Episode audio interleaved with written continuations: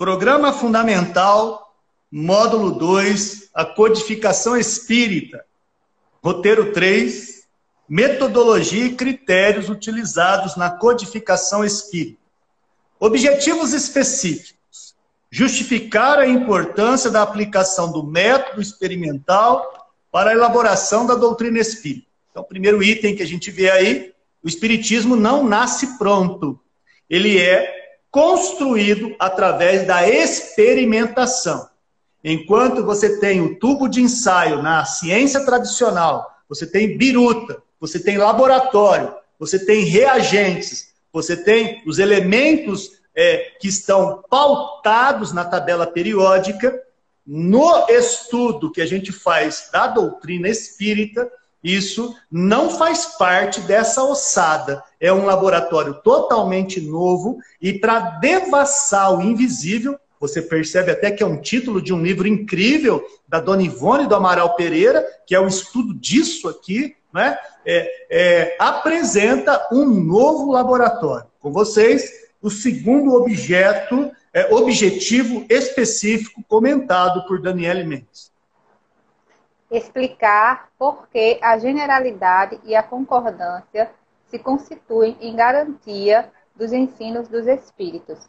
Então, como Kardec ele traz a, é, exatamente esse, esse método é, que você colocou experimental através também da observação, comparação, análise e aplicação. Esse objetivo ele entraria na comparação.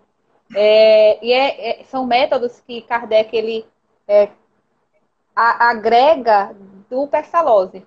Né? Todo esse processo de observação ele traz do, do Pestalozzi e ele utiliza na doutrina espírita. No que ele diz concordância é porque a gente vai estudar é, que tudo que ele, ele monta, né, é preciso que existam várias respostas parecidas para aquilo ali. Então, faz parte dessa observação, faz parte desse experimento e dessa análise é, para que ele possa, de fato, montar uma doutrina de forma mais segura. Respostas né, é, mais seguras.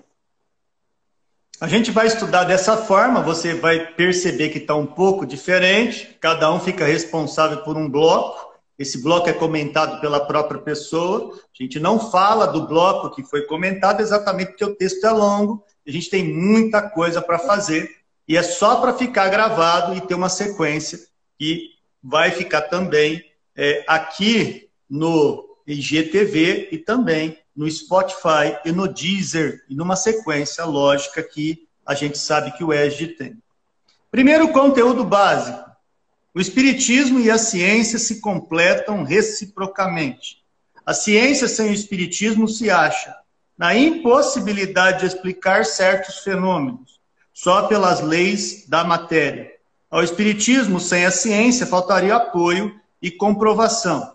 Allan Kardec fala disso na Gênese, capítulo 1, item 16. Você vai perceber, então, que é, o Espiritismo apresenta duas vias básicas aonde mergulha e apresenta o seu conteúdo. A gente tem os aspectos de efeitos físicos e temos os aspectos de efeitos inteligentes. Cada um deles apresenta é, que existe uma ciência a ser descoberta, como que é, elementos tidos como inertes podem se comunicar. Como que uma mesa que não tem cérebro apresenta uma inteligência de resposta? Então, é oferecido um laboratório totalmente novo, que é estudado a partir dos efeitos. E desses efeitos provocados, não no momento que a gente quer que eles ocorram, mas no momento em que essas inteligências desejam a se manifestar. Ok? Basicamente, é isso que nós vamos ver no nosso encontro de hoje. Seria um método empírico? É, você vai ver, Lu, que tanto o método indutivo e dedutivo será apresentado ao longo deste texto, mas daqui a pouquinho a gente vai mergulhar apresentando esta mecânica. Com vocês, Dani. É, como meio de elaboração, o Espiritismo procede exatamente da mesma forma que as ciências positivas, aplicando o método experimental. É, não estabeleceu nenhuma teoria pré-concebida. Assim, não apresentou como hipóteses a existência e a intervenção dos espíritos, nem o perispírito, nem a reencarnação, nem qualquer dos princípios da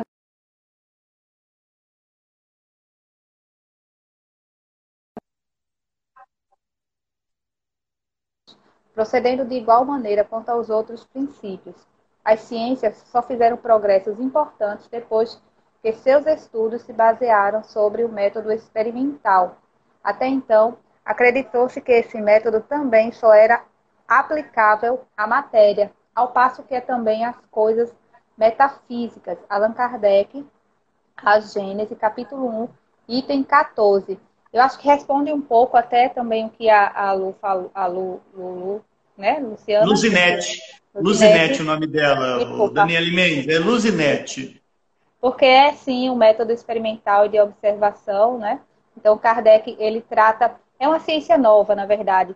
Ele tem a ciência a que a gente conhece como ordinária, que são as ciências, né, é, da física, química, enfim, que tem uma relação mais objetiva, mas ele precisa dessas ciências para trabalhar essa nova ciência que tem a ver com a, os espíritos, com a comunicabilidade dos espíritos. Então, é, é, existe essa grande importância, né, um campo que se abre, é algo novo que se abre e que ele trabalha exatamente a partir dos experimentos. É, primeiro, ele monta é, a, as observações para depois formular as teorias.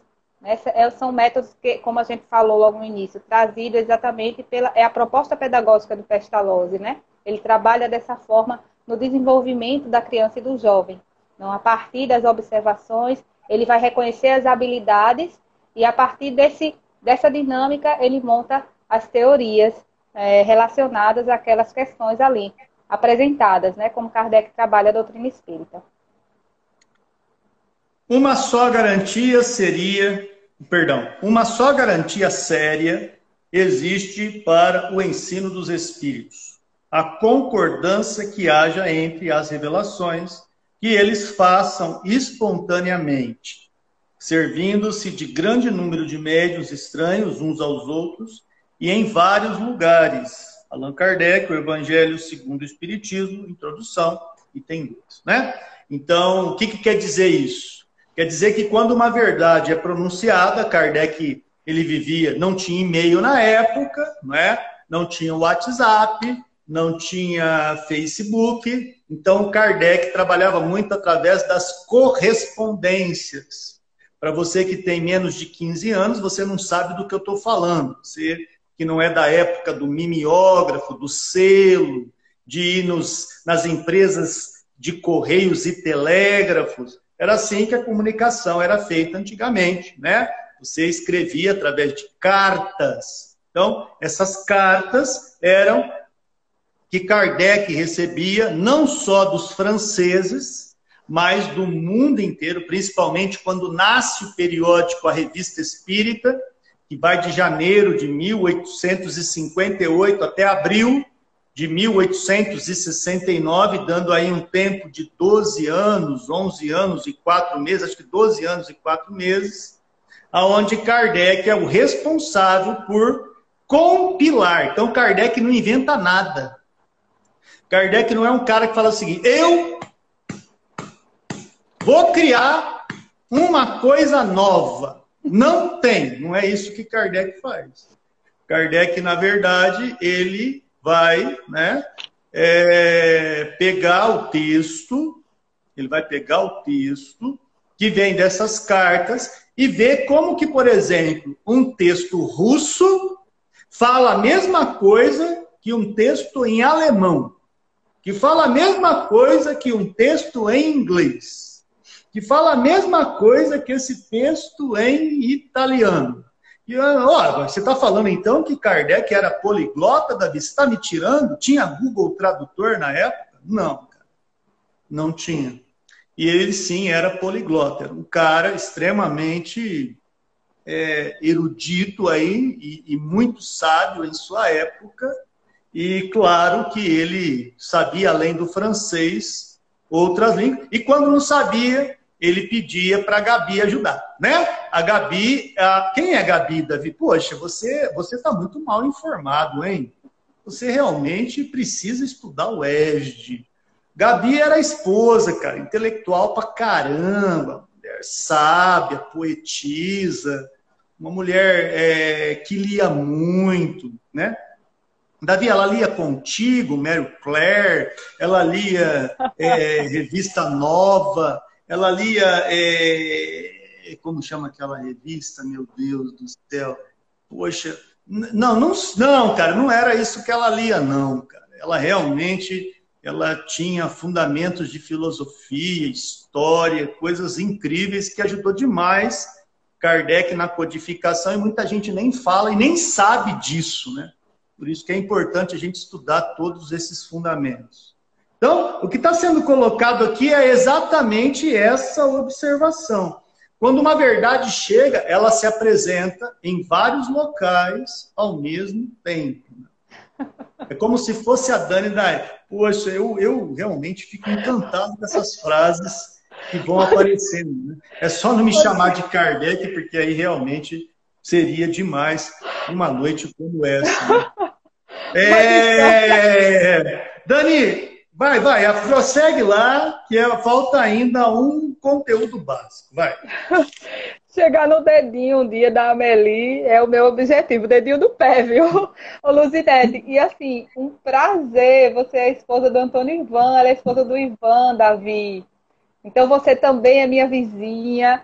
A gente gosta muito dele, super participativo também, é, sempre trazendo mensagem, sempre trazendo questionamento, igual você, assim, né? Sempre bem participativo nos estudos. Que legal, que bom. Agora eu fico imaginando um café da manhã do Ivan com a dona Luzinete, né? Conversando assuntos científicos, assuntos que ponderam, né? Sobre a imortalidade da alma. Deve ser incrível, hein, Dani? É, com certeza. Mas é isso aí, como a Meli, é, sempre a esposa está ali ao lado, né? Um colaborando com o outro e ajudando no crescimento é, intelectual e moral também. É isso. Então vamos lá, meu amor, vamos, vamos avançar. Essa coletividade concordante da opinião dos espíritos, passada aos demais pelo critério da lógica, é que constitui a força da doutrina espírita e lhe assegura a perpetuidade. Para que ela mudasse, fora mister que a universalidade dos espíritos mudasse de opinião e viesse um dia dizer ao contrário do que dissera. É, complementa o que você colocou né, agora sobre essa questão da, dessa, dessas respostas é, e desses conceitos chegarem através de vários espíritos de vários lugares, né, isso aí deu segurança para Kardec realmente perceber que fazia sentido, que aquelas respostas elas eram realmente é, respostas que é, tinham lógica, conexão e racionalidade, assim como a própria doutrina também nos apresenta, né? É uma doutrina racional, tem uma estrutura lógica, porque a gente faz várias conexões seguras. É, e também, é, uma coisa importante também que Kardec traz, né? é, já esse entendimento de que são espíritos que é, podem falhar também. Não é? E, aqui ele já coloca essa possibilidade. Para que mudasse, existe a possibilidade da mudança, né? mas teria sempre que ser através dessa universalidade. É, porque são espíritos superiores que podem trazer é, equívocos ou, ou até mesmo podem trazer relatos ou conceitos que são mais aplicados para aquele momento, para a nossa limitação de entendimento ali. Né? E claro que isso tudo nós progredimos, então com isso se progridem também os conceitos. Então, obviamente que a gente também pode ter um entendimento diferente. O espiritismo ele é renovador, né? Quando Kardec ele sempre pontua que a, se a gente tiver entre o espiritismo e a ciência, a gente segue a ciência não no sentido de esquecer e abandonar o espiritismo, mas no sentido de que esse espiritismo, o espiritismo ele é renovador. Ele se renova porque a ciência ela pode trazer situações novas que a gente hoje não conhece, mas amanhã passa a conhecer de uma forma diferente. Essa é a ponta do iceberg, apresentado aí em forma de objetivo específico, conteúdo básico e que nós, né, vamos hoje encarar. Apresentaremos a chave do castelo que abre esses fundamentos evidente que essa parte prática que viria agora não teremos, por questões óbvias. Essa parte prática vem através das dinâmicas de grupo que fornece o EGE. Então, quando passar a pandemia, você tiver já vacinado, você tiver já equilibrado, você já estiver voltando à casa espírita, o EGE, então, neste momento, seria o momento da integração através do conteúdo e desses grupos que se formam né, diante desses encontros semanais. Normalmente o EGE tem esse formato de encontros semanais que demora aí de uma hora e meia até duas horas de encontro. A Dani deu uma travada, é provável que ela caia. Eu voltei. E a gente vai chamar. Voltou. É, okay. voltou. Né? É, mas está indo e voltando, está indo e voltando, está indo e voltando. É, Davi, os médiums através dos quais as comunicações, fenômenos, objetos de estudo de Kardec eram de outros países? Sim, vinham também, não só da Europa, mas de, de vários países, inclusive. É, isso foi tão importante para Kardec que ele pega uma comunicação do Espírito da Verdade e lança como introdução no livro o Evangelho segundo o Espiritismo, que na semana passada a Dani leu. Você lembra que você leu lá para representar essa, essa ideia de espíritos que vem pipocando a mesma mensagem em vários locais do, do, vários locais do mundo, Dani?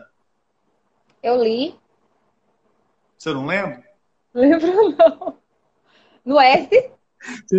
Não, do Evangelho segundo o Espiritismo. Você está com o Evangelho aí, mulher? Estou. Tá, então vamos fazer a mesma coisa que a gente fez semana passada. Lá no. Abre a introdução lá que fala é, os Espíritos do Senhor. Começa assim a mensagem.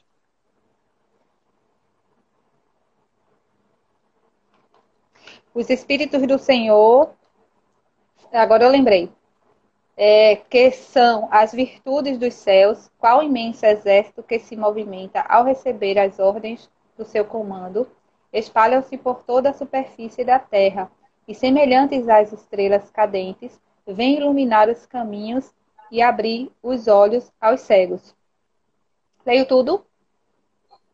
Lê tudo, é pequenininho. Eu acho tão linda essa mensagem, cara. E ela fala exatamente a, a, resposta do que a Aldenice perguntou. É esse texto breve aí. Eu acho incrível o que ele escreve aí. Eu vos digo em verdade que são chegados os tempos em que todas as coisas vão de ser restabelecidas no seu verdadeiro sentido, para dissipar as trevas, confundir os orgulhosos e glorificar os justos. As grandes vozes do céu ressoam como sons de trombetas, e os cânticos dos anjos se lhe associam. Nós vos convidamos a vós, homens, para o divino concerto. Tomai da lira, fazei uníssono nas vossas vozes, e que no hino sagrado elas se estendam e repercutam de um extremo a outro do universo. Homens, irmãos a quem amamos, aqui estamos junto de vós. Amai-vos também uns aos outros e dizei do fundo do coração, fazendo as vontades do Pai que está no céu, Senhor, Senhor, e podereis entrar no reino dos céus. O Espírito de verdade, Aí a Denise pergunta, é uma espécie de Pentecoste, onde a espiritualidade vem falar de várias formas, de várias maneiras, Dani?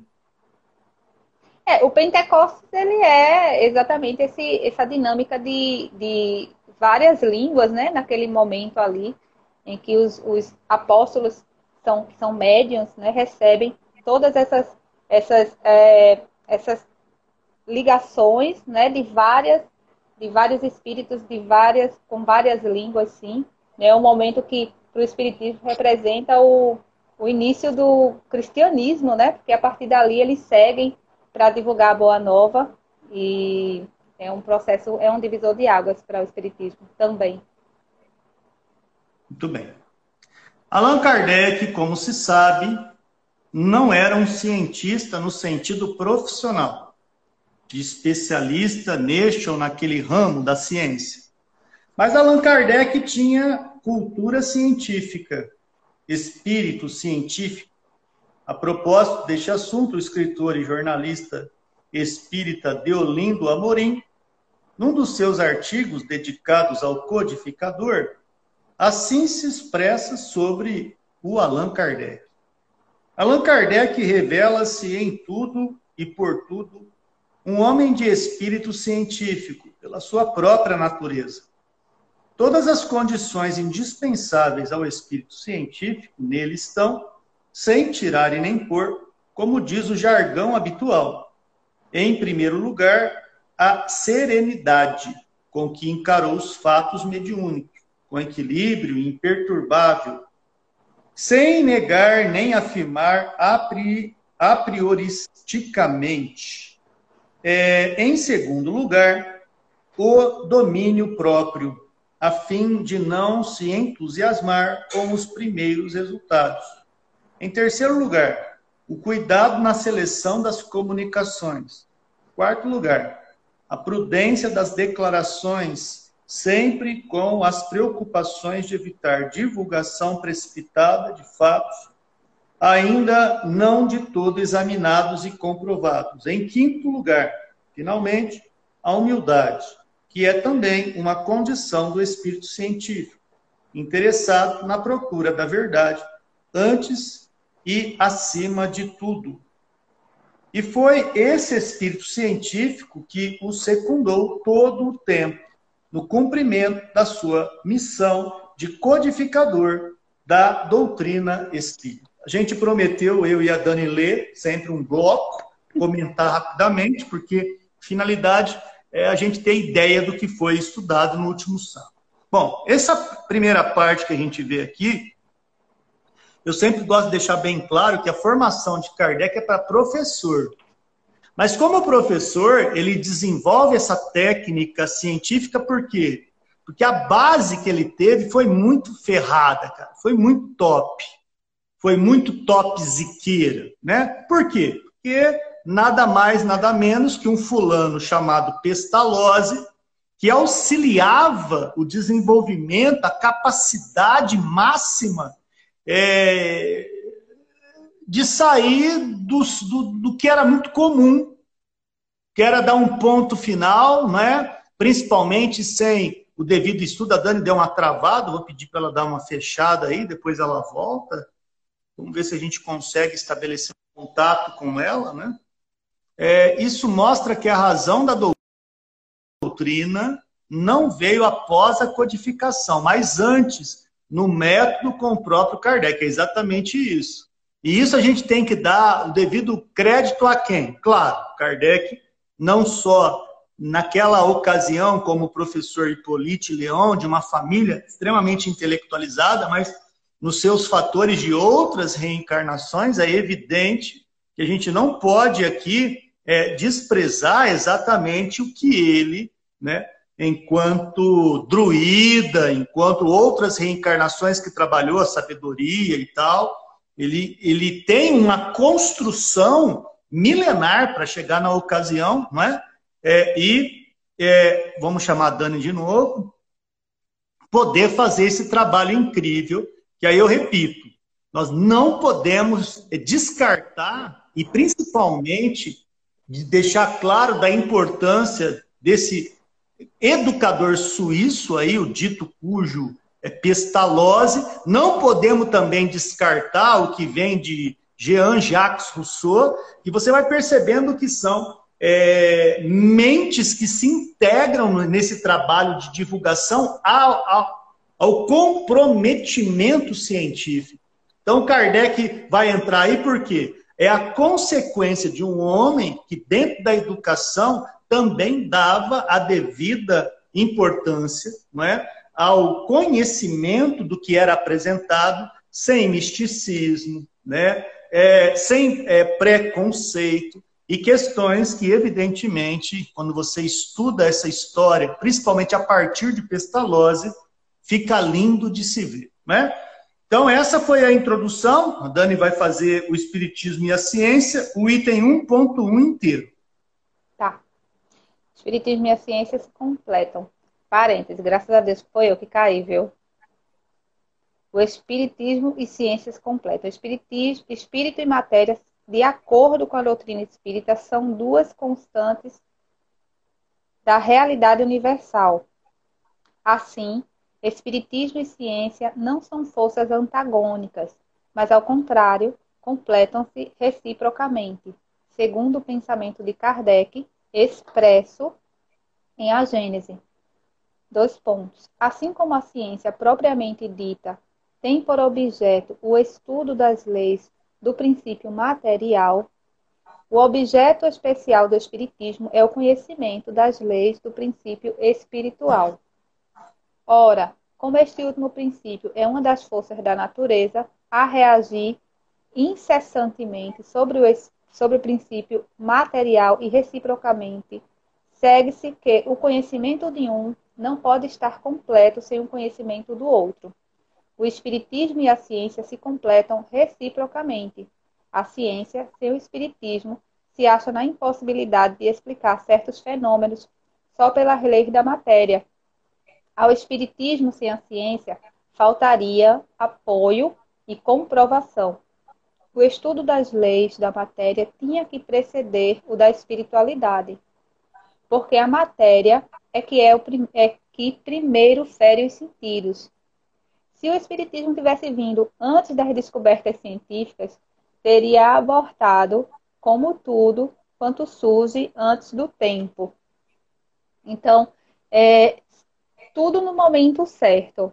Então, é como a gente estudou na história do Espiritismo, ele chega no momento onde as pessoas elas estão preparadas intelectualmente para desenvolver o Espiritismo dentro da ciência que já existia, dentro da ciência que já era conhecida.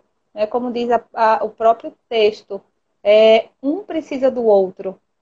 Né? Um está conectado com o outro se o espiritismo ele chega antes dessa ciência estar tá nesse desenvolvimento, possivelmente ele não teria tido é, base também para ser desenvolvido, porque ele precisa dessa ciência como base exatamente para ser desenvolvido.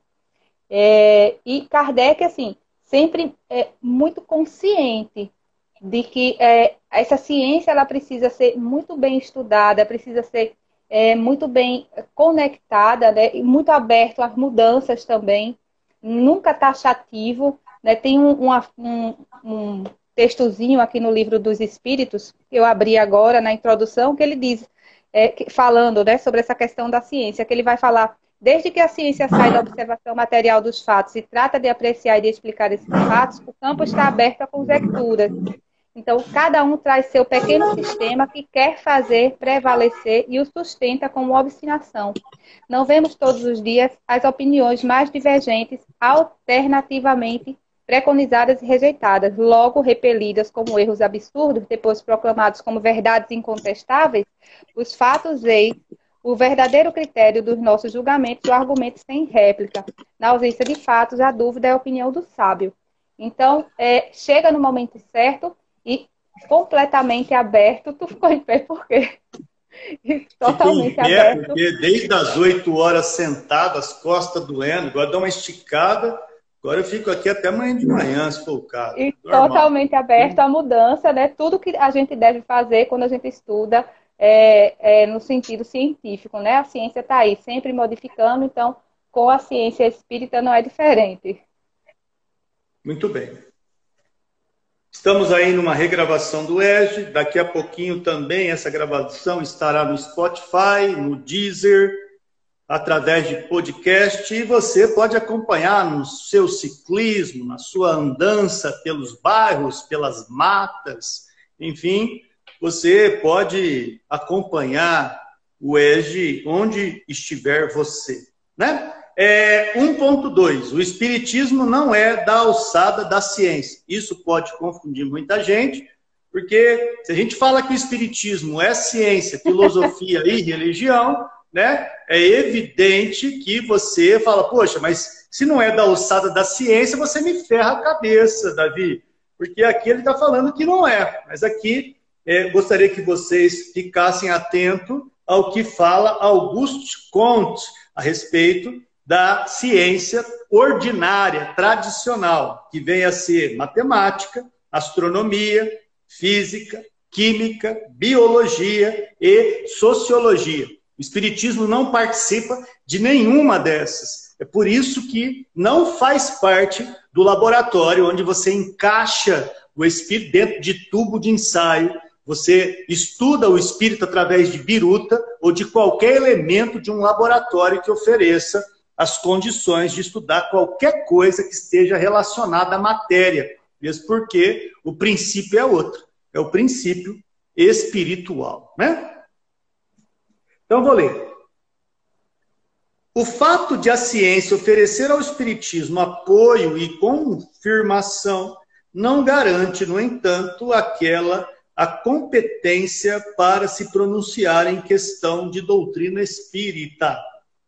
Eis os argumentos apresentados pelo codificador Allan Kardec, que não inventa nada. Kardec não vai inventar nada, pelo amor de Deus, não vai chamar de Kardec de uma espécie de mago, uma espécie de feiticeiro, um cara que está inventando moda, não é nada disso. O que Kardec faz é dar vocabulário, é ele dar é, nome a fatos que já acontecem em todas as épocas da humanidade. Desde Moisés subindo no Monte Sinai, é, a Maomé escrevendo os textos sagrados nas cavernas. Adoro dar palestra de pé. Isso aqui eu fazia com gosto, Dani. Você não faz ideia que saudade dá das palestras públicas. Putz, é emocionante isso aqui. É, então, olha o que, que Kardec vai falar. As ciências ordinárias, olha lá, ciências subjetivas, isso, pô, ô Denise, ô Denise, você, você é uma brincalhona, sabe por quê, ô Denise? Você tem que nos ajudar nessas lives aí. Deixa eu dar um jeito que tá muito baixo. Acho que assim vai ficar melhor. É, olha que legal, né? Quando ela fala sobre esse tipo de ciência, né? Que são subjetivas e tal. Deixa eu só fixar esse negócio. Acho que agora ficou melhor. Eu eu realmente estou incomodado aqui. Vamos só dar uma afastada. Aí. Tá me ouvindo bem? Está, mas. Então vamos ver o que, que Kardec fala, né? É, as ciências ordinárias assentam nas propriedades da matéria, que se pode experimentar e manipular livremente. Né? Então, se você fala do gás hélio, se você fala do CO2, se você fala do enxofre, você fala do ácido sulfúrico, tudo isso aí são elementos que existem e materialmente é possível né, você manipulá-los, manipulá-los em laboratório. Já Kardec vai dizer o seguinte: os fenômenos espíritos repousam na ação de inteligências dotadas de vontade, né? Ou seja, se não quiser falar, não vai falar nada, cara. Eles vão ficar quietos e você vai ficar com cara de tacho porque eles não vão falar nada, a vontade deles, né? E que nos provam a cada instante não se acharem subordinadas aos nossos caprichos. É, fala, não, não vou falar, não estou afim, né? Ah, mas fala, não, não quero. Dani, fala aí, não. Ou seja, o espírito tem vontade, não quer falar. Não quer, não quer. Eu, quando não quero, não quero mesmo.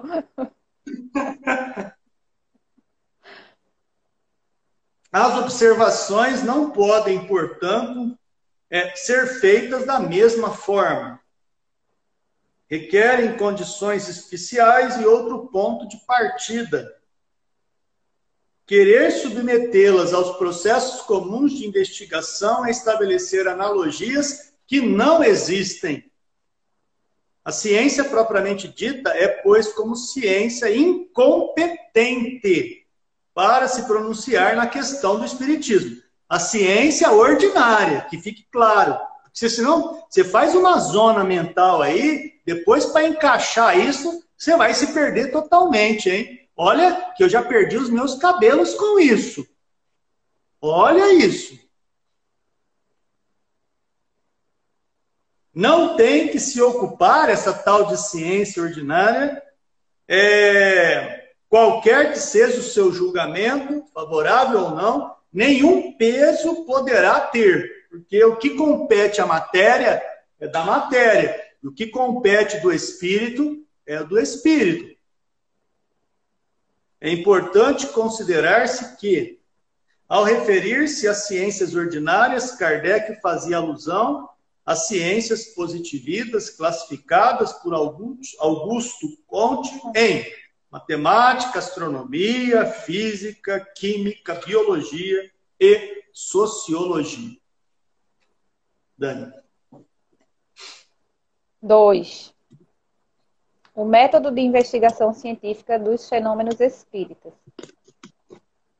O método adotado por Allan Kardec na investigação e comprovação do fato mediúnico, instrumento comprobatório da existência e comunicabilidade do, espírito, do espírito, é o experimental, aplicado às ciências positivas, fundamentado na observação, comparação, análise sistemática e conclusão, que a gente conversou no início.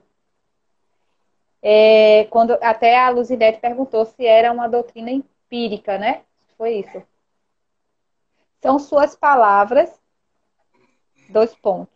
Como meio de elaboração, o Espiritismo precede, procede exatamente da mesma forma que as ciências positivas, aplicando o método experimental. Fatos novos se apresentam que não podem ser explicados pelas leis conhecidas.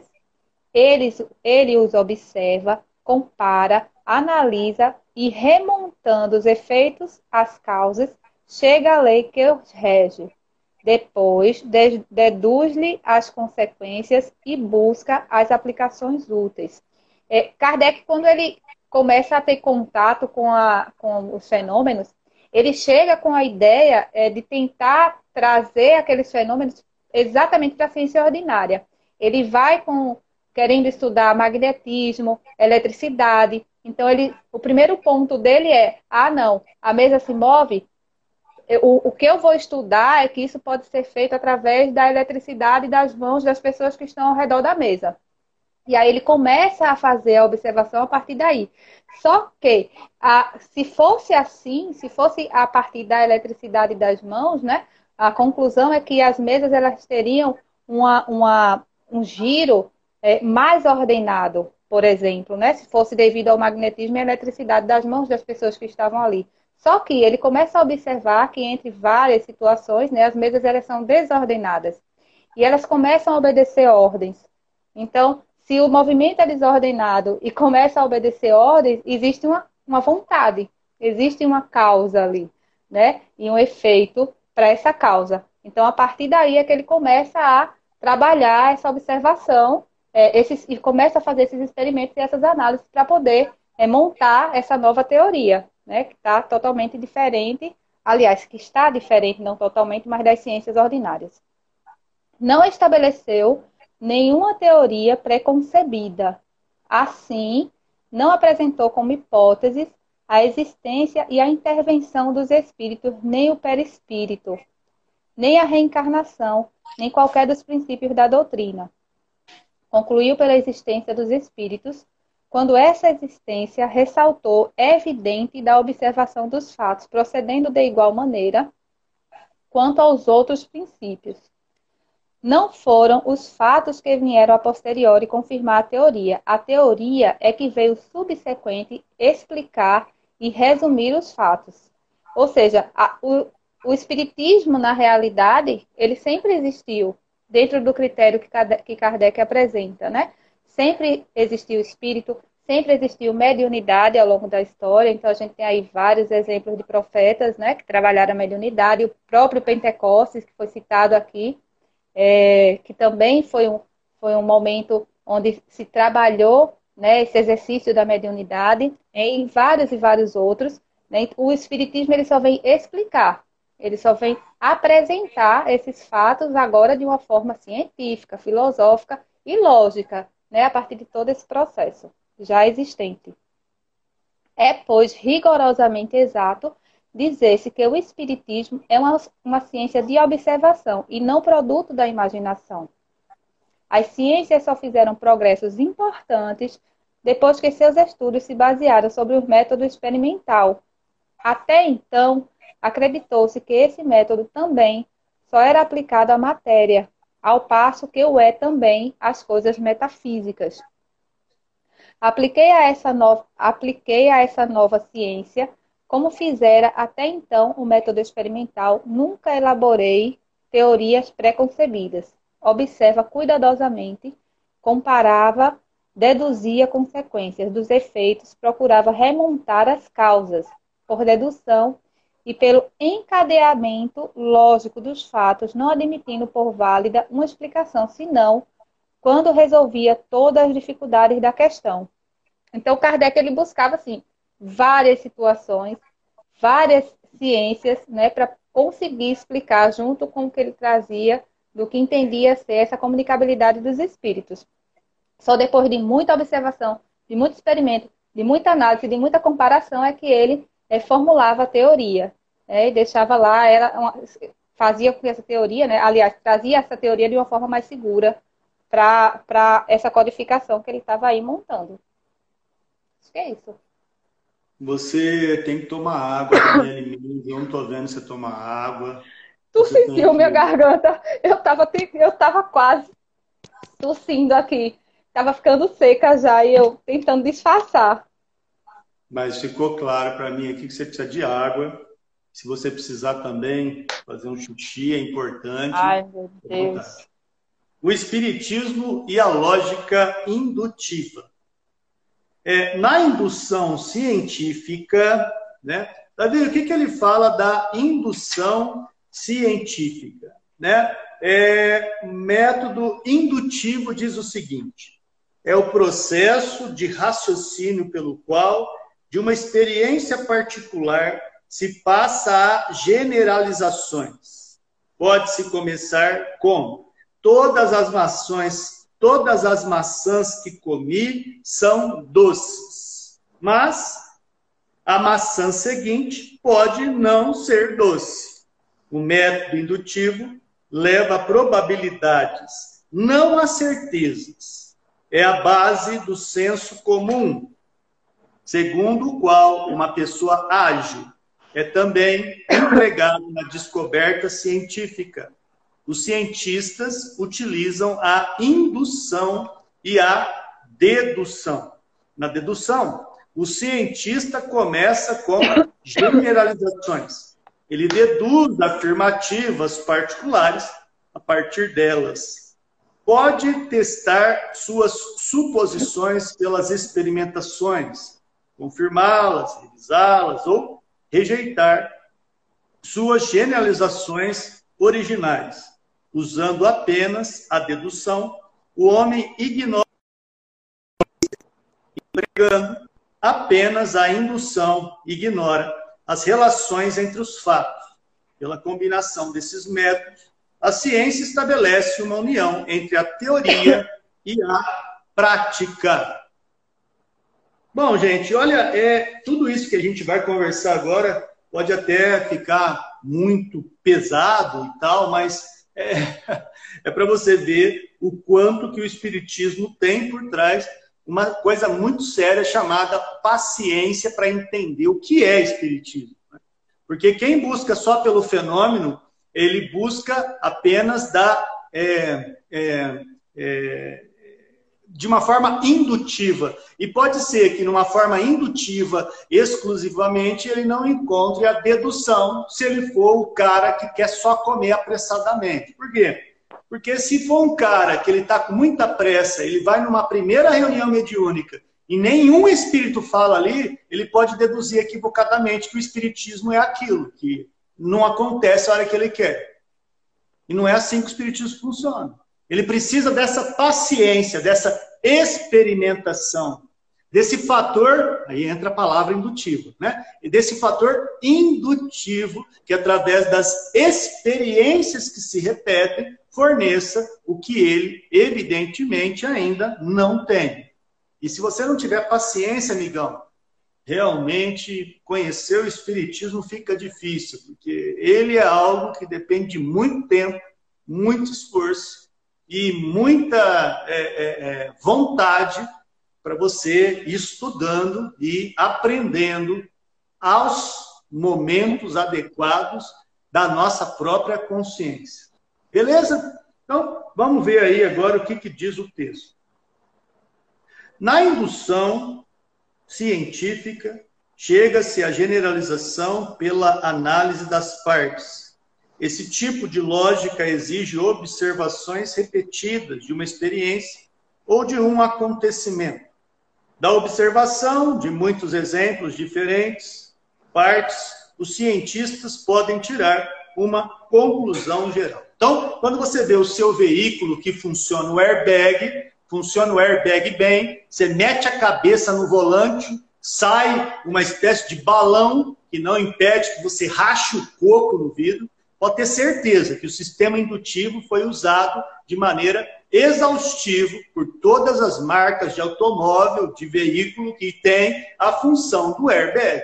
Então você precisa ter fatos que se repetem, colocar bonecos que se comportem como ser humano, para saber se aquele objeto que vai preservar a vida de uma maneira dedutiva, quando precisar de verdade, vai rolar. Mas para o airbag funcionar da forma como ele precisa funcionar, de uma maneira dedutiva, o indutivo precisa ser testado exaustivamente.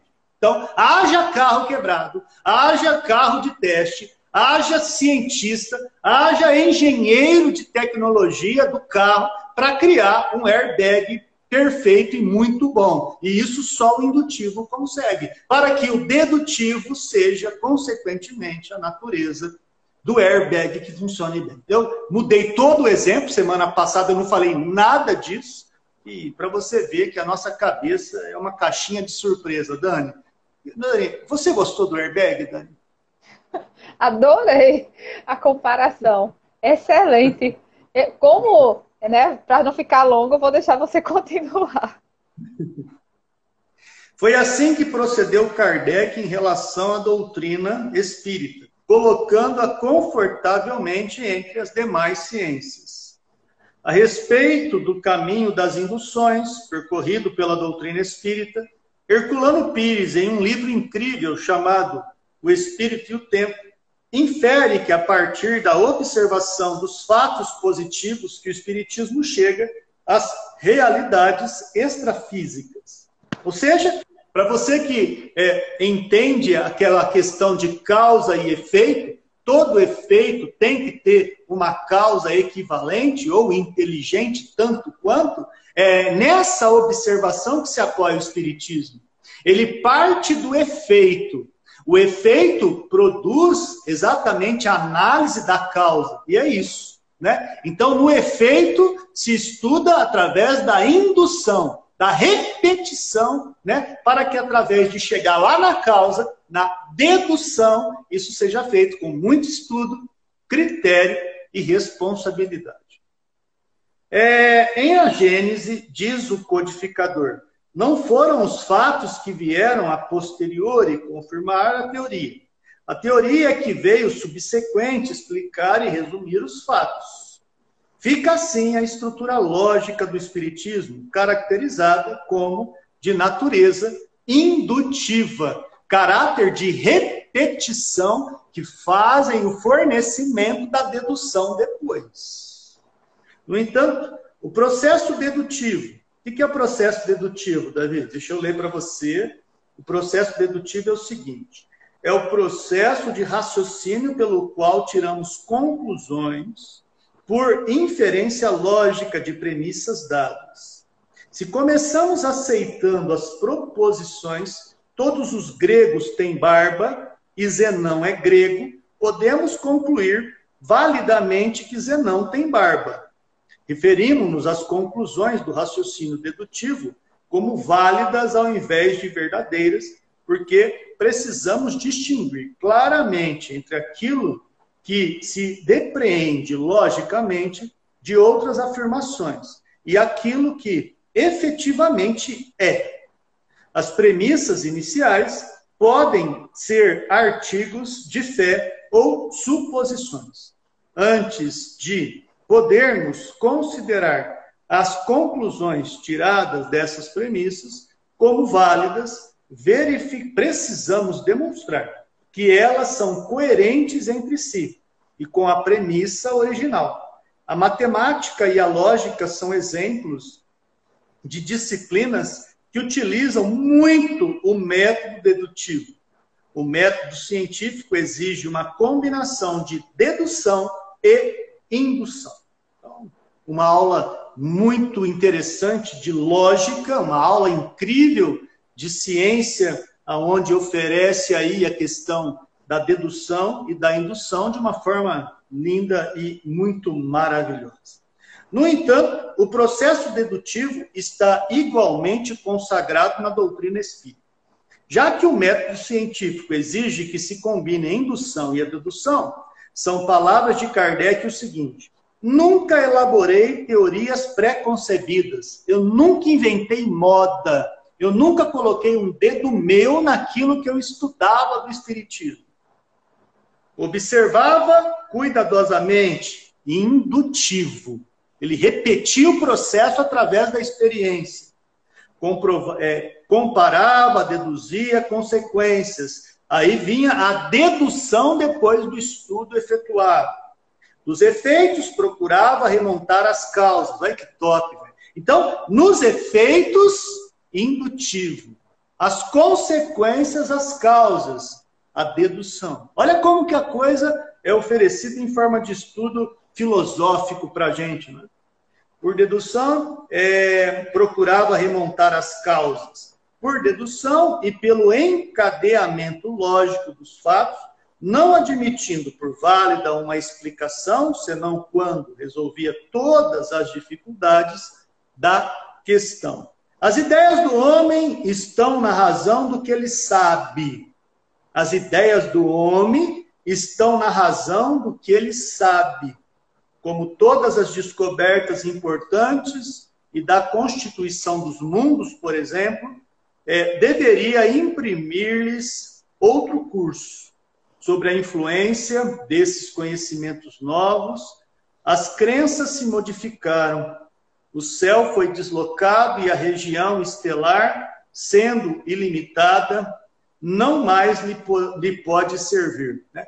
Aqui Kardec está falando que na época dos gregos, quando estudavam a questão do cosmos, tudo era muito ordenado. Os gregos diziam que o universo era feito certinho, encaixadinho, cada um tinha o seu lugar ali. Então, o vento ventava porque ele servia só para ventar, o sapo sapiava, porque ele foi criado só para sapiar, né? Ou seja, era tudo muito interligado de maneira incrivelmente sábia. Depois disso, claro, que vem Newton, né? Vem Copérnico, vem esses caras falam, filho, vocês estão tudo marcando. O universo é uma zona, filho. Ele está expandindo. O universo não é uma coisa pronta. Ele está avançando, avançando e avançando. E você de verdade não nasceu para fazer nada que não dependa da tua vontade, né? Os gregos diriam no começo desse papo: você nasceu para dar aula, você nasceu para dar palestra, você nasceu para falar. Você é um cara que para encaixar no mundo a gente vê que você nasceu para dar aula, né? O que diria depois os modernos? Não, viu? Você nasceu porque deram uma bimbada, você nasceu porque deram uma relação sexual, e você é o que você é porque você usa da tua vontade para desenvolver o que você quer. Então, olha como que a coisa vai mudando, as coisas são oferecidas, e é isso mesmo, né? nada está pronto mesmo, cara. Daqui a pouco, daqui cinco minutos, você não sabe o que você vai fazer se você não tiver critério de usar a sua lógica, de usar a sua vontade, de se utilizar como alguém que nasceu para fazer algo que depende de você, não de critérios que venham de apontamentos de terceiro. Onde está ele, pois? E ante esta questão emudecem todas as religiões. O Espiritismo vem resolvê-la demonstrando o verdadeiro destino do homem, tomando-se por base a natureza deste último e os atributos divinos, chega-se a uma conclusão. Isto quer dizer que, partindo do conhecido, atinge-se o desconhecido por uma dedução lógica, sem falar das observações diretas que o Espiritismo faculta. Eu, maravilhoso esse trecho aqui. Eu lembro que na semana passada não foi eu que falei, Nossa, dá umas empolgadas nervosas esse campo da filosofia. Eu fico encantado, Dani. Eu sei. Eu sei. Não, você se empolga com toda a doutrina, né? Mas filosofia eu sei que você gosta mais. É... Então eu vou para o 4 agora. Esse 4 é longo, a gente pode dividir. Ele é bem grandão. Ele é seu, pode ler. Você tomou bastante água, você vai ler ele inteiro agora e depois nós vamos até comentar. Ai. Controle universal dos ensinos dos espíritos.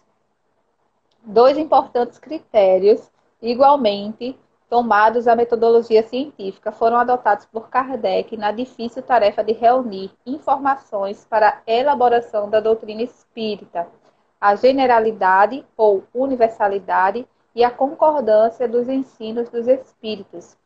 Esses critérios, com o suporte do uso da razão, do bom senso e da lógica rigorosa, emprestam à doutrina espírita força e autoridade, como podemos constatar na introdução do Evangelho segundo o Espiritismo. Foi aqui que você pediu para ler.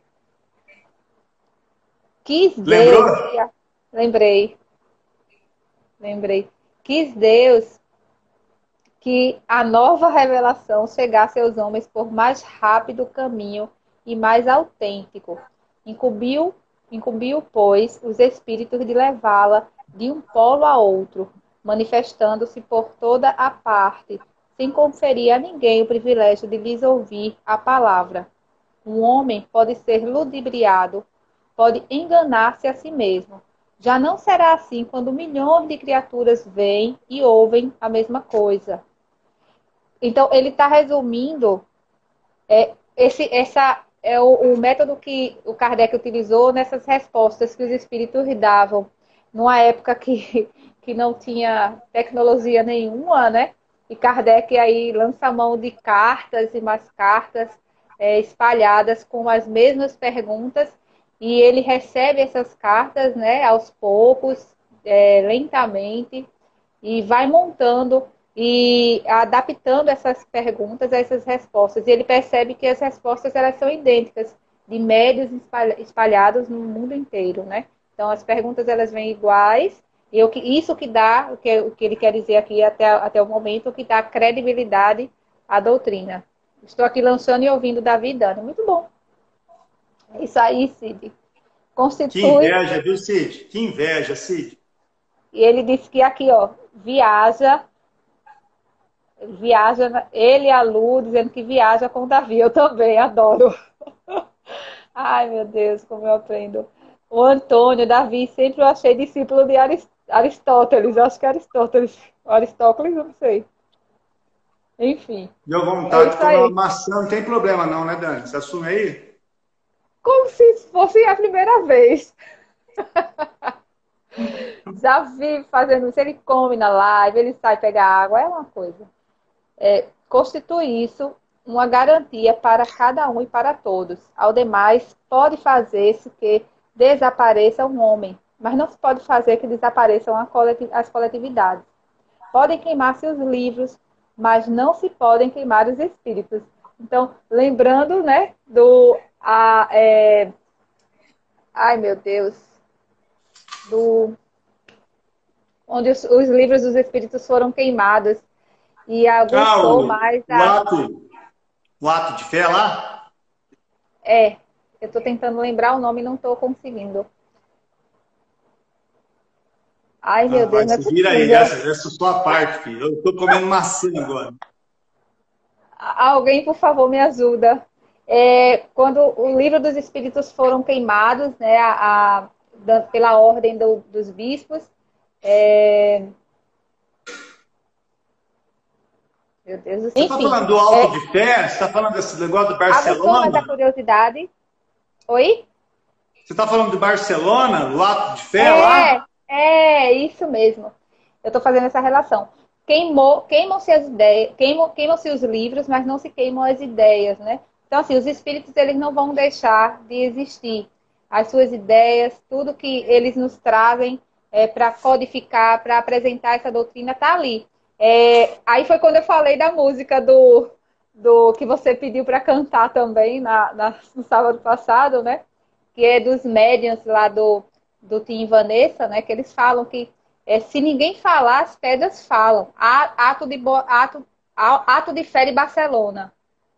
Acho que é isso. isso. O, eu não é... sei se é ato ou auto. É sempre muito bom pesquisar. É porque eu sempre falava ato, depois da acho que é auto. Então depois dá uma pesquisadinha se é ato, é auto. Né? Antes da Dani continuar a leitura, canta pra gente essa canção, por favor, Dani. Meu Deus, eu tenho que lembrar. É... Tá em médios lá do. Ele me pediu para cantar umas quatro vezes, ainda bem que eu lembrei no final. É, em verdade, eu vos digo que se eles se calarem, as pedras é quem falarão. Aê! Muito bom! Muito bom! Coraçõezinhos para Dani, cantou para gente, Tim e Vanessa, na música Mediums. Não é. Essa música é linda, exatamente. Então, é, os espíritos, eles estão em toda parte, sempre existiram, né, independente de qualquer coisa. Na verdade, esse alto de fé de Barcelona, eu acho que é alto também, ele serviu muito mais para aguçar a curiosidade do que propriamente né, é, enterrar o espiritismo. Vamos pensar, Cid. O CD da Gasguita. Ora, queimassem-se todos os livros e a fonte da doutrina não deixaria de conservar-se inexaurível pela razão mesma de não estar na terra, de surgir em todos os lugares e de poderem todos descendentar-se nela. Não será a opinião de um homem que se alinharão os outros, mas a voz unânime dos espíritos. Não será um homem, como não será qualquer outro, que fundará a ortodoxia espírita, tampouco será um espírito que se venha impor a quem quer que seja, seja a universalidade dos espíritos que se comunicam em toda a terra por ordem de Deus. Esse o caráter essencial da doutrina espírita, em sua força, a sua autoridade. Quis Deus que a sua lei assentasse em base inamovível, e por isso não lhe deu por fundamento a cabeça frágil de um só. O primeiro exame comprobativo das mensagens dos Espíritos é, pois, sem contradita o da razão, a qual cumpre se submeta, sem exceção, tudo que venha dos espíritos. Toda a teoria em manifesta contradição com o bom senso, com uma lógica rigorosa e com os dados positivos já adquiridos, deve ser rejeitada por, por mais respeitável que seja o nome que traga com assinatura. Incompleto, porém, ficará esse exame em muitos casos por efeito da falta de luzes de certas pessoas e das tendências de não poucas a tomar as próprias opiniões como juízes únicos da verdade. Assim sendo, que hão de fazer aqueles que não depositam confiança absoluta em si mesmos, buscar o parecer da maioria e tomar por guia a opinião desta. De tal modo é que se, é que se deve proceder em face do que digam os espíritos, que são os primeiros e a nos fornecer os meios de consegui-lo. Uma só garantia séria existe para o ensino dos espíritos: a concordância que haja entre as revelações que eles façam espontaneamente, servindo-se de grande número de médios estranhos uns aos outros e em vários lugares. Então, é, Kardec ele, ele, ele diz, né, ele, ele afirma que precisa, na verdade, além de, dessa universalidade, também o, o, o, ele, a humildade de modificar é, suas opiniões, né, a modificar as suas ideias a partir desses princípios, dessas observações que podem também ser modificadas. Ele tem uma frase que ele diz assim, tem até aqui anotada, se eu tiver razão, né, os outros pensarão como eu, e se eu não tiver, eu pensarei como os outros. Ele é muito aberto à mudança. Kardec ele é muito flexível é, apesar de iniciar como cético, mas essa flexibilidade é, é que fez com que ele desenvolvesse essa doutrina, né? Ele abraçasse esse novo e saísse dessa zona de conforto que trazia a ciência até aquele momento. É... Enfim, vamos continuar. Você quer comentar alguma coisa? Você gostaria que eu continuasse a leitura ou você quer seguir? Porque eu, é bem que você falou, é meio grande, mas se você quiser Ela fazer é mais, esse mais esse bloquinho aí.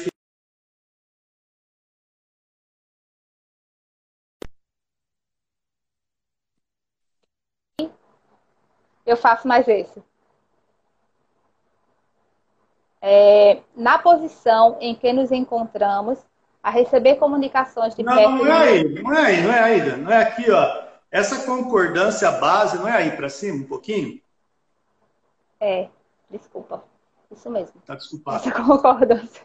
Essa concordância, a base em que nos apoiamos, quando formulamos um princípio da doutrina. Não é porque esteja de acordo com as nossas ideias que o temos por verdadeiro, não nos arvoramos absolutamente em árbitro supremo da verdade e a ninguém dizemos: crede em tal coisa porque somos nós que vos dizemos.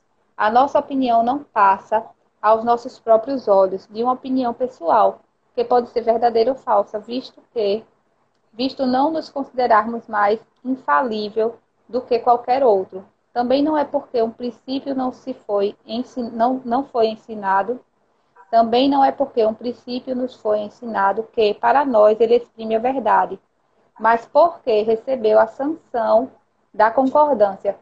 É, aí, lembra até da, do que a gente leu lá na, lá na doutrina, lá na introdução da, da do, do, livro dos Espíritos, né? quando ele fala que a, a ciência, quando se abre né, para o campo da ciência e se abre as conjecturas, pode sim haver mudança, né? pode sim é, haver renovação. É, sempre é, é, importante que seja contestado, né? Kardec, ele sempre, ele próprio foi um contestador, ele já inicia nos trazendo esse exemplo. E ter a humildade de saber que não somos os donos da verdade. É isso que eu entendo nesse, nesse parágrafozinho aí. Muito bem.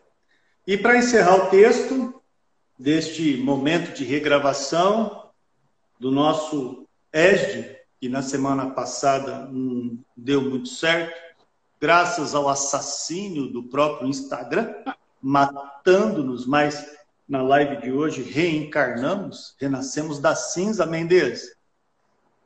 Foi. Tentando relembrar tudo que a gente estudou é, na semana passada. Era para fazer só uma leitura rápida, né? Mas Davi começa a comentar, comentar e vamos comentando. Eu, né? Eu, né? Eu, né? Eu, na hora que eu peço só uma frase, a mulher dá uma aula, só na introdução do negócio. Então vamos lá. Na posição em que nos encontramos, diz Kardec, a receber comunicações de perto de mil centros espíritas sérios. Vou repetir esse número, né? Mil centro espírita sério disseminados pelos mais diversos pontos da Terra. A resposta para a pergunta da Aldenice, né? O Denise perguntou, mas foi em vários países e tal. Tá aqui, o próprio Kardec, perto de mil. Eu realmente me deixa encantado. Eu que só é. fui em cerca de 60 né, centros aqui na região da cidade onde eu moro, eu fico imaginando tomar contato perto de mil em praticamente aí 15 anos de trabalho no espiritismo. Uma coisa, o cara trabalhou muito, Kardec, viu, turma? Muito. Ele vai dizer o seguinte: achamos-nos em condições de observar sobre que princípio se estabelece a concordância. Pô, mas os é, gregos e troianos, chilenos e paraguaios, brasileiros e argentinos, e as, e as ideias sendo as mesmas, é isso que ele vai colocar como a dita concordância. Essa observação é que nos tem guiado até hoje e é a que nos guiará em novos campos que o Espiritismo terá de explorar. Porque, estudando atentamente as comunicações vindas tanto da França como do estrangeiro, me conhecemos pela natureza toda especial das revelações que ele tende a entrar por um novo caminho e que lhe chegou o momento de dar um passo para diante. Né? O que, que Kardec está falando? Nesse momento de nascimento do Espiritismo, era muito mais comum os efeitos físicos. Batida, arranhadura, mesa voando, as coisas para ferir os sentidos. Qual seria o próximo passo depois disso? O efeito inteligente. Os livros, a psicofonia, a pintura mediúnica.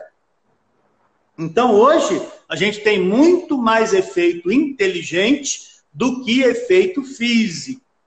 Porque esse era o passo que precisava. Atingiu os sentidos no momento dos efeitos físicos. Agora atingiu a razão com os efeitos inteligentes. Anota aí, viu, Dani? Porque não é sempre que eu tô assim, não, viu? E olha que hoje está difícil mesmo. Todo né? dia, todo né? dia. Hoje está hoje tá demais. Mas vamos lá. Essas revelações, feitas muitas vezes com palavras veladas, hão frequentemente passado despercebidas a muitos do que as obtiveram. Outros julgaram-se os únicos a possuí-las. Tomadas insulamente elas, para nós, nenhum valor teriam. Somente a coincidência lhes imprime gravidade. As coisas que se repetem, a indução provocando a dedução. Cara, é, é, é fica muito lógico o texto eu fico encantado com essa apostila, né? Porque ela oferece exatamente esse desenvolvimento gradual para a gente estudar como tem que estudar o Espiritismo, né? Para muita gente arrebenta, porque não, tá muito osso isso aí, desliga a tela, fecha o livro. O Espiritismo depende disso, cara. Se você não esforçar, igual na academia, né? Ah, eu quero ter coxas bonitas, eu quero ter braços legais, eu quero ter bumbum legal eu quero ter bíceps. Não, então vai treinar. Você não vai treinar? Pois é, o pensamento parte pelo mesmo princípio. Você precisa se dedicar. É, é, é, a saída da caverna de Platão. Cara. Você, quando lê o mito da caverna lá, você passa a entender que é esse esforço. Né? Não é fácil. É mais fácil a gente ficar entre. Fica nisso, né? Fica no, nossa, está muito difícil. Então, esse esforço é o que garante a gente é, alcançar o dito cujo da, do, do, do, cume do Everest. Ver de um, de um lugar aonde outros não veriam, porque foi esforço teu. E quando você estuda assim, é que você vê o que outros não conseguem. E ter indulgência para quem não consegue te alcançar. Porque você também tem que ter isso, tem que ter saco de ouvir caca ouvir meleca de gente que fala que sabe alguma coisa e que está distorcendo tudo, não tem nada a ver com o que é a essência doutrinária. Então você tem que ter discernimento. E para ter discernimento tem que estudar o que é certo. É assim que funciona. Depois, chegado o momento de serem entregues à publicidade, cada um se lembrará de haver obtido instruções no mesmo sentido esse movimento geral, se observarmos e estudarmos com a assistência dos nossos guias espirituais, é que nos auxilia a julgar da oportunidade de fazermos ou não alguma coisa. Essa verificação universal constitui uma garantia para a unidade futura do Espiritismo e anulará todas as teorias contraditórias. Kardec está falando que haverá um tempo que vai ter, por exemplo, aplicativos da área da tecnologia, em que São Paulo, Nordeste, Rio Grande do Sul, Estados Unidos, vai ter uma hora que está falando de espiritismo sobre a universalidade das ideias dos, espíritos. Não o que é o espiritismo para mim no estado de São Paulo, nem para Dani no Pernambuco, mas o espiritismo como um todo. É isso que está falando aqui. Por isso que serve congresso, simpósio, seminário, a busca pela, olha a palavra linda, unificação do espiritismo. E é o que a gente promove, como lives como essa. Exatamente é, é, constatando uma espécie de profecia do codificador. Eu não posso fazer um espiritismo à moda de, da, da casa. Eu não posso falar, ô, ô, Dani, por favor, acredita no espiritismo que eu trago, mas ele vem de mim, Dani. Se a Dani ouvisse isso de mim, em algum momento, ela falou, mano, Davi pirou de vez, cara. Ele já é muito louco, né? ele é um cara que já não bate muito bem. E se eu solto uma frase dessa, Dani passa a acreditar de verdade que eu pirei, né, Dani? Com certeza. É, isso que você está falando, né? Está me, me, fazendo lembrar é que enquanto Kardec traz a proposta da unificação do espiritismo, né? Hoje em dia tem muita gente querendo segregar o espiritismo, dividir o espiritismo, né? Fazendo aí, é, traçando vários vieses, eu acho que a, a, o plural é até esse, não sei. Mas, enfim, é, vários segmentos, né? É, e, na verdade, o Espiritismo é algo único. Algo único. A gente precisa muito mais é tentar conectar, já que a gente sabe que em alguns países eles são, ele é mais é estudado de forma científica. Nós temos a, a forma científica assim, de estudar filosófica, mas também trazemos a religiosidade mais latente, né? Então, assim, traçar esse, esse paralelo e tentar fazer com que todos, todos nós, é, no planeta inteiro, né, pensem da mesma forma. E trabalhem da mesma forma. Kardec vai dizer: aí é que no porvir se encontrará o critério da verdade. O que deu lugar ao êxito da doutrina exposta em O Livro dos Espíritos e em O Livro dos Médiuns foi que em toda parte, todos receberam diretamente dos Espíritos a confirmação do que esses livros contêm. Então, não é de uma fonte só, pipocou. Sabe quando você põe a pipoca na panela, com óleo, ela começa a pipocar e várias vão aparecendo? Foi é, mais ou menos isso que você consegue vislumbrar dessa frase. Nesse momento, a Dani tinha trazido um texto da introdução do livro dos Espíritos. Você lembra qual item que foi, Dani? Deixa eu ver aqui. Peraí.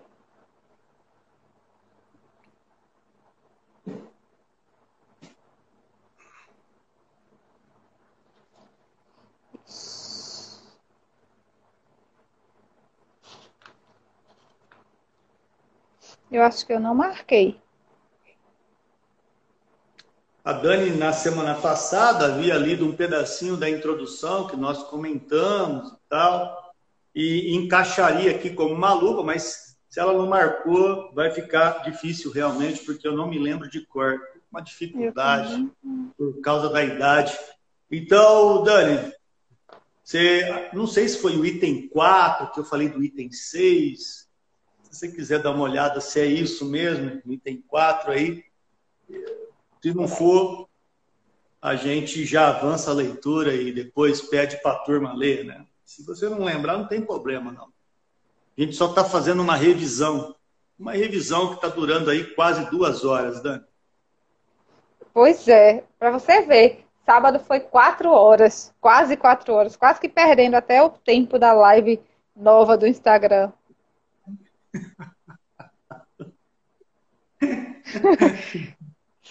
Sem falar que a gente está aqui desde oito, né? Duas horas é no ESD. Isso. Estamos desde as oito, são vinte para meia-noite, uma noite abençoada de sexta, mergulhados no estudo sem parar. Isso é coisa incrível, né? Tem que gostar muito, tem que gostar muito. Quer ler ou posso passar aqui, Dani? Pode passar, que eu não estou encontrando, não. Ok. Mas você lembra que você leu essa parte da introdução aí do livro dos, né, do livro dos Espíritos? Não, eu estava procurando aqui se eu tinha marcado para ver se. Tudo Ai, bem, isso aí, né? É, vamos avançar. Retomando em a Gênese esse assunto, Kardec assim se expressa: generalidade e concordância no ensino esse o caráter essencial da doutrina, a condição mesma da sua existência, donde resulta que todo princípio que ainda não haja recebido a consagração do controle da generalidade não pode ser considerado parte integrante dessa mesma doutrina. Né? Então, quando fala doutrina, só para não ficar esse ato aí dessa introdução, lê o começo da introdução do item 6 para a gente. Dani, por favor, do livro é, dos Espíritos. Deixa a turma sentir né, o que os nossos. É, das nossas introduções com Kardec favorece, né? Comecinho do item 6 da introdução do livro dos Espíritos. Bom, os próprios seres que se comunicam se designam, como o dissemos, sob o nome de espíritos ou de gênios, e como tendo pertencido, pelo menos a alguns homens que viveram sobre a terra. Constituem um mundo espiritual, como nós constituímos durante a nossa vida o um mundo corporal. Resumimos, assim, em poucas palavras, os pontos mais importantes da doutrina que eles nos transmitiram a fim de responder mais facilmente a certas objeções. Deus é eterno, imutável, imaterial, único, todo-poderoso, soberanamente Isso. justo e bom? Isso, aí vai ter um restante do texto que resume todo o Espiritismo. Isso aí é para você ver o que, que é a tal da doutrina, da onde vem. Boa noite, viu, Lu? Dorme com Deus. A gente também está quase acabando aqui, porque amanhã às 9 horas Beijo. tem coisa para fazer, viu? Dorme bem aí, bom sono útil. É, será uma simples opinião, obrigado, Duda. Será uma simples opinião isolada, da qual não pode o Espiritismo assumir a responsabilidade. Essa coletividade concordante da opinião dos espíritos, passada aos demais pelo critério da lógica, é que constitui a força da doutrina espírita e lhe assegura a perpetuidade. Para que ela mudasse, foi necessário que a universalidade dos espíritos mudasse de opinião e viesse um dia dizer o contrário do que dissera, pois que ela tem sua fonte de origem no ensino dos espíritos, para que sucumbisse seria necessário que os espíritos deixassem de existir. É também o que fará que prevaleça sobre todos os sistemas pessoais, cujas raízes não se encontram por toda parte, como com ela se dá. Né? Esse foi aí uma revisão da metade do tempo que fizemos no, no, sábado passado, mas acredito que a gente teve um sucesso interessante, né, Dani? Eu não sei você, mas ficou, ficou legalzinho. Foi um resumo meio que peronomútil, né? A gente deu uma avançada legal, né? Ficou excelente. Você não consegue fazer resumo, não. Você só consegue fazer aula, dar aula. E de forma muito encantadora, como sempre. Mas é isso, foi maravilhoso. Foram duas horas, quase duas horas. A gente conseguiu fazer a leitura completa que era o principal objetivo, mas acima de tudo. Lembrando que isso só aconteceu graças a Daniele Mendes. A gente não, eu não ia fazer gravação, coisa nenhuma, para é, gravar. Mas a Dani falou, pô, peraí, cara. Tá tão legal esse curso, o pessoal tá acompanhando, vai ficar esse ato aí. Então, agradece aí, viu? Põe a Daniele Mendes nas orações, porque foi ela a grande responsável, né? Para que a gente tivesse aqui das 8 à meia-noite. 8, 9, 10, 11. Quatro horas de live envolvendo três obras, Daniele. Quatro horas, desde oito horas que a gente está no ar. Graças a Deus que a gente conseguiu cumprir a missão de, de, de, trazer essas obras que não tinham dado certo na semana passada, né? E ainda fazer a do Livro dos Médios, que você está aí mantendo seu cronograma e sua agenda. Amanhã a gente vai entrar no ar a partir das nove da manhã, falando sobre as obras básicas. E vai ser super legal, porque vamos ver o resultado do trabalho indutivo que resultou dedutivo nessas obras aqui que a gente vai comentar a partir de amanhã, às nove. É provável que a gente tenha é, um encontro para falar também da live surpresa, que falta um negócio do, do passe, que ficou em aberto aí. Não sei se a Dani vai participar, mas sempre o Sid Clay está comigo. E se a Dani okay. entrar, é lógico que ela vai participar com a gente. Amanhã a gente vai ter isso para fazer também no período da tarde. Vamos ver, porque agora convite, a reação da vacina é que está batendo, viu?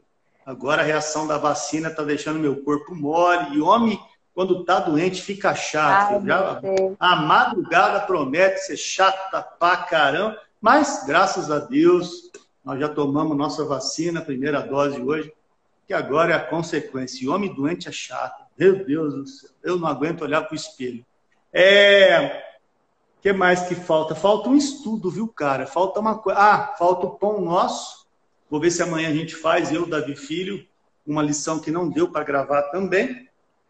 E aí fica tudo em dia. Aí realmente a gente volta a ter todo o conteúdo do cronograma gravado aí no IGTV. Ó, Cid, tá dizendo que é só falar, viu? O horário amanhã. Ah, eu mando um zap para ele e falou, Cid, vou entrar no ar, filho. Dani, entra lá também, nós três vamos fazer o passe. Ô, Dani, o que, que a turma pode esperar amanhã das obras básicas, resumidamente, para depois você fazer a prece de encerramento e a gente encerrar esse encontro. Daniela. Obras básicas, onde tudo vai começar, né? Obras básicas, todo esforço de Kardec, todo empenho, todo compromisso, toda renúncia que ele teve, é, toda missão que ele abraçou está ali. É, colocou, empenhou muito, muito, é, ele se desgastou muito, né? Mas em prol dessa missão que ele, que ele traz aí e dá conta dentro do planejamento reencarnatório dele, para que a gente hoje consiga estudar de forma mais simples. Olha só, a gente tem hoje a codificação aí, né, ao nosso dispor, totalmente é, bem teorizada por ele, é, muito bem trabalhada por ele. Então, todo o trabalho pesado foi com Kardec, né?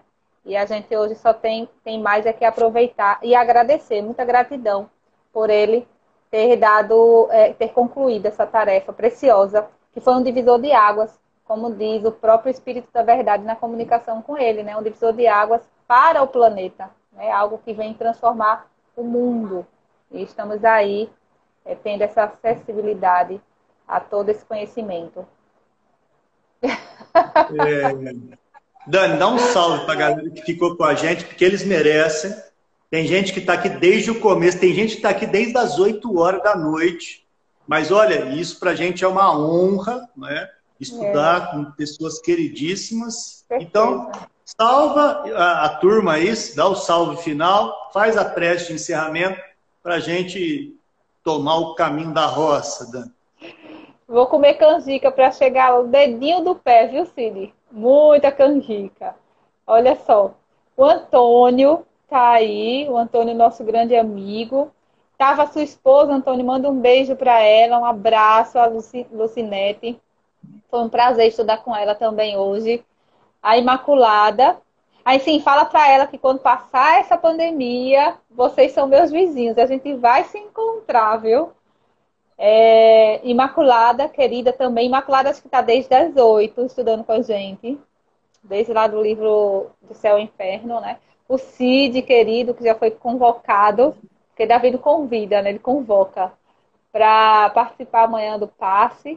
Aldenice, querida, também sempre participativa aí, trocando muitas mensagens, trazendo também muito conhecimento. A Crícias, que também está com a gente já há um tempinho. A Andréia também, está desde o início. Acho que a Andréia entrou desde o início aqui nesse. No, a Andréia, inclusive, eu queria deixar um relato aqui que ela colocou uma mensagem linda na obra Renúncia, que eu e a Dani faz às quintas-feiras, às 21 horas, e deu um certo impacto nela, inclusive ela escreveu palavras de grande Legal. motivação. Também.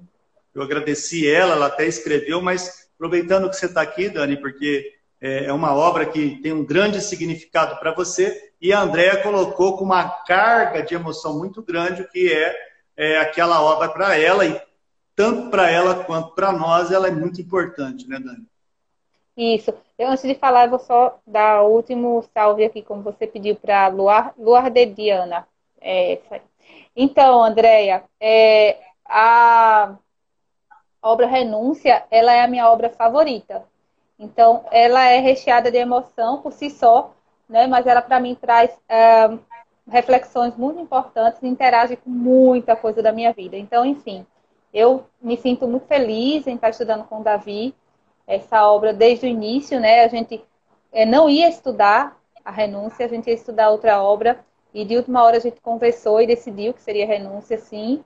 Mas ela tem emoção do início ao fim. A semana passada. Ela ia começar em agosto, Dani.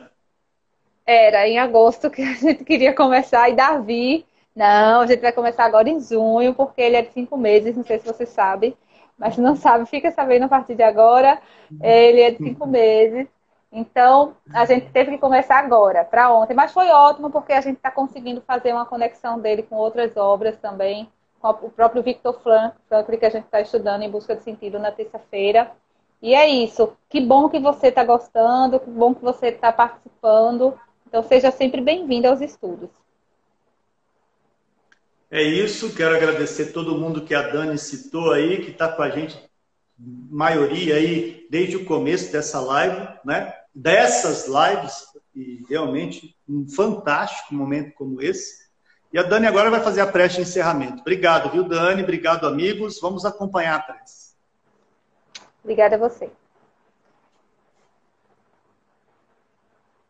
Vamos acalmar os nossos pensamentos e ligar o nosso coração a Jesus, ao Evangelho e a todas as suas mensagens agradecendo esse estudo que tivemos aqui, dessa doutrina que nos educa tanto, nos traz grandes reflexões e nos mostra caminhos possíveis, serenos, que através da nossa, do nosso livre-arbítrio e das nossas escolhas, com os recursos que ela nos oferece, temos mais segurança para decidir o melhor para nós e para a maturidade do nosso espírito.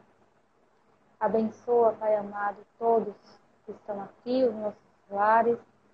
Abençoa todos que estão necessitados de um, de um apoio por estar doentes, inseguros, nesse momento tão difícil que o planeta passa. Que nossas vibrações de amor cheguem a cada um. Abençoa também os nossos lares e com muita harmonia, com muita paz, com muita luz, que possamos encerrar esse estudo, que Deus nos abençoe hoje, agora e sempre. Que assim seja. Que assim seja, amigos, e amanhã, a partir das nove da manhã, a Dani com a cara toda inchada e eu assim também, estaremos de volta para estudarmos mais doutrina espírita. Beijo no coração, tchau.